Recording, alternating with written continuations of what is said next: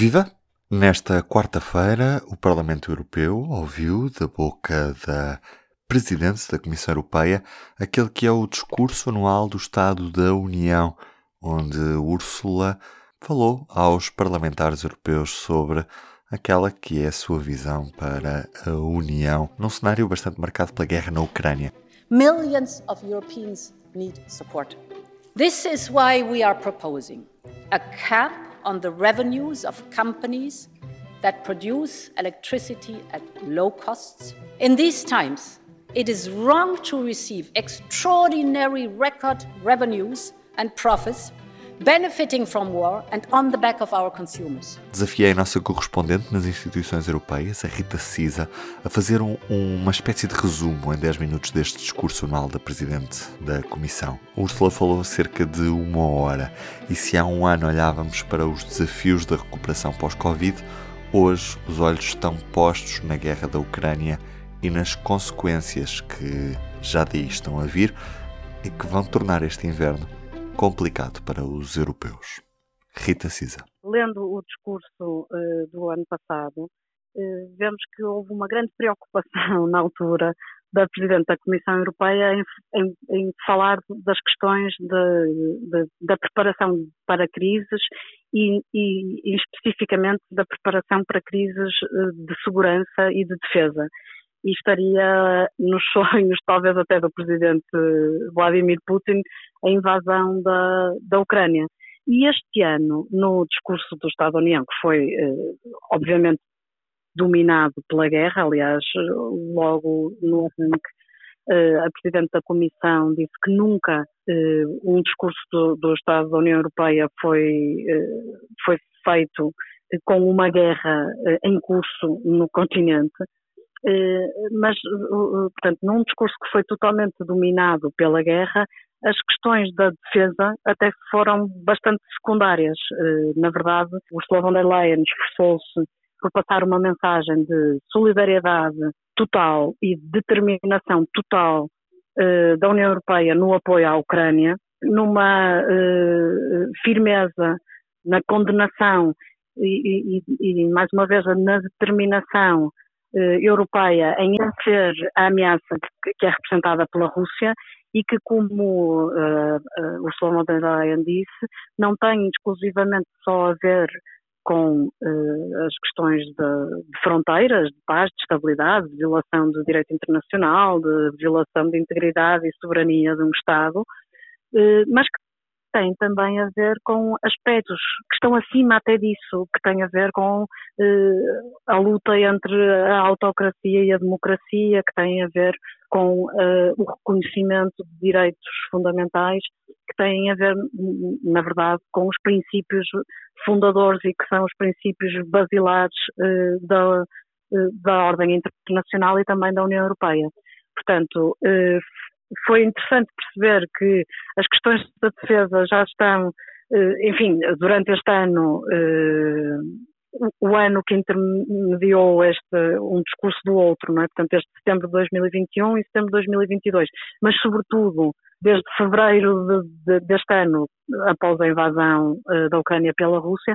houve um, um, um desenvolvimento tão eh, que eu acho que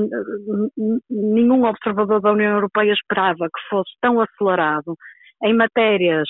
que eram absolutamente tabu, quer dizer, estamos a falar da utilização do orçamento comunitário para eh, financiar a compra de armas por um Estado que nem sequer pertence à União Europeia. Estamos a falar na adoção de uma nova bússola estratégica para a segurança e defesa eh, da União Europeia, que identifica claramente a Rússia como uma ameaça, quando também há um ano, eh, enfim, os, os principais receios tinham a ver com a, ameaça mais económica representada pela China.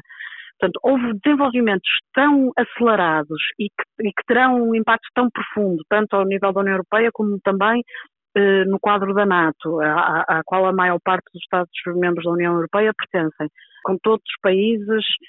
assumirem compromissos de aumentarem a sua despesa militar, etc. Que isso, essa componente, digamos, a, a faceta bélica de guerra, eh, nem sequer precisou de ser mencionada quase. E, portanto, o que se esteve aqui a falar já foi eh, numa perspectiva de esta guerra acabará, não sabemos quando, e, portanto, em relação à guerra da Ucrânia, eh, garantir o apoio político à Ucrânia e garantir o apoio financeiro, económico, etc., para a reconstrução do país. E essa, eh, esse foi um aspecto muito importante e, aliás, eh, mal acabou o discurso, a Presidente da Comissão Europeia saiu do Parlamento Europeu e viajou para a Ucrânia para precisamente apresentar planos concretos de apoio que a União Europeia tem eh, ao, governo de Kiev e ao presidente, e ao presidente Volodymyr Zelensky. Portanto, esta foi uma parte. Mas a, outra parte, que tem a ver também com a resposta eh, da União Europeia à Rússia, eh, foi o reconhecimento por parte de, eh, de Ursula von der Leyen de que esta resposta eh, é penalizadora para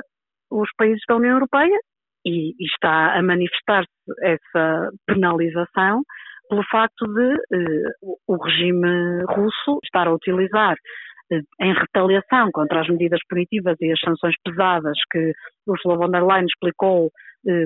com casos muito concretos de, de, falta de peças da Aeroflot. Ela disse que, que, que por exemplo, que o, que, que, o exército russo estava agora a ter que retirar peças de, de frigoríficos e de, de, máquinas de lavar a roupa para instalar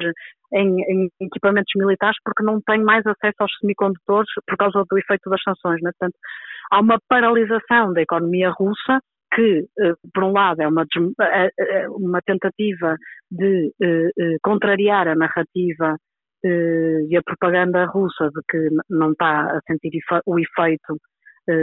das medidas da União Europeia, enfim, dos aliados ocidentais, e, por outro lado,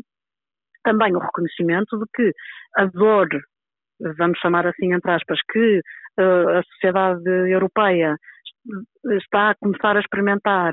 por causa da utilização da energia como uma arma de guerra, como uma forma de retaliar eh, por parte da Rússia, eh, eh, é uma dor que é um bocado como quando fazemos um tratamento em que sabemos que vai doer,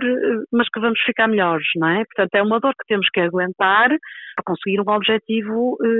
mais importante. Mas essa mensagem de resiliência, de resistência e também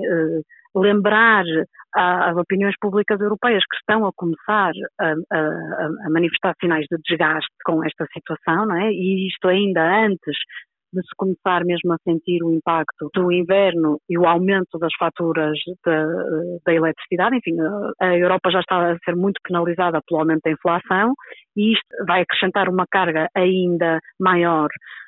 às dificuldades do cotidiano para as famílias, para as empresas, para os próprios orçamentos dos Estados. E, portanto, uh, Ursula von der Leyen disse, nós temos aqui uma margem de manobra que é limitada, uh, sobretudo para atuar uh, sobre o setor da energia, uma vez que essas competências são nacionais, mas indo buscar o exemplo da pandemia, eh, indo buscar o exemplo do efeito positivo do Fundo de Recuperação, outra medida inédita que a União Europeia tomou, eh, argumentou que vamos criar aqui mecanismos para responder de uma forma integrada, de uma forma coordenada, para eh, atenuar um pouco este impacto, sendo certo que, disse Ursula von der Leyen, disse o vice-presidente executivo Franz Timmermans, repetiu a Comissária Europeia da Energia, no que diz respeito especificamente à energia, não há uma solução mágica e, portanto, há medidas eh, de alívio imediatas, mais imediatas, eh, para ajudar, mas que não, não vão da noite para o dia eh, reduzir as, as, as faturas da eletricidade, nem vão acabar com a inflação, eh, para não entrar num, num, já num nível excessivamente técnico, tem a ver com o, o, atual sistema de formação dos preços da eletricidade, que é com uma reforma do funcionamento do mercado da eletricidade, para precisamente eh, deixar de ter o gás, que é a energia mais cara e é aquela que neste momento é volátil, está a especular, portanto há uma especulação do mercado, etc., tudo por, por causa da, da guerra da Ucrânia, hum, e, portanto, eh, Ursula von der Leyen disse, atenção, não vai ser fácil, eh,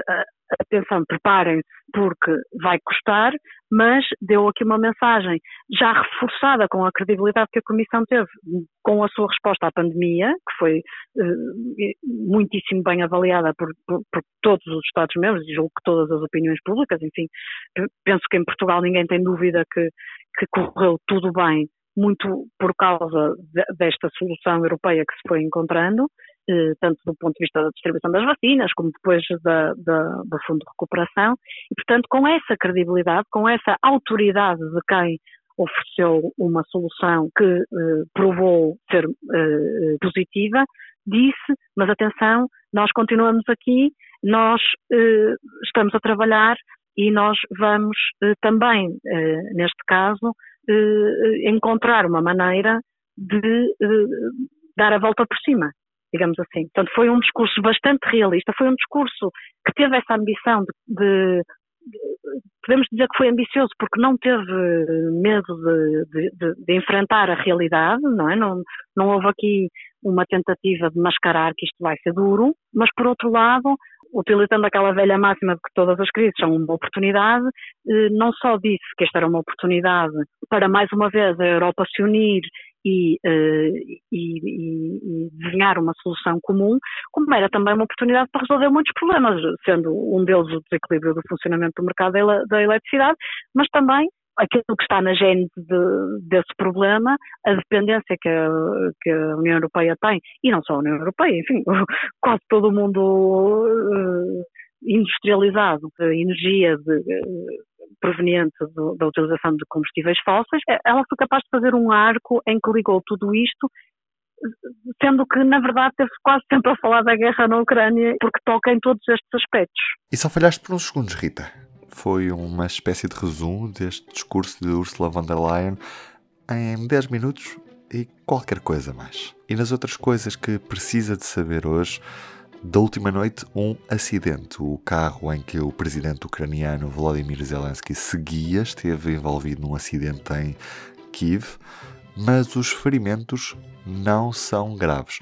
O carro do presidente ucraniano terá batido contra um veículo privado, é isso que se sabe para já. E hoje, em Lisboa, haverá assinatura de contratos de financiamento para o Plano Nacional para o Alojamento no Ensino Superior. Por exemplo, nesta quinta-feira, Viseu verá financiamento para uma residência de estudantes de ensino superior a construir no centro histórico desta cidade. Eu sou o Ruben Martins, do P24. É tudo por hoje. Tenham um bom dia e até amanhã. O público fica no ouvido.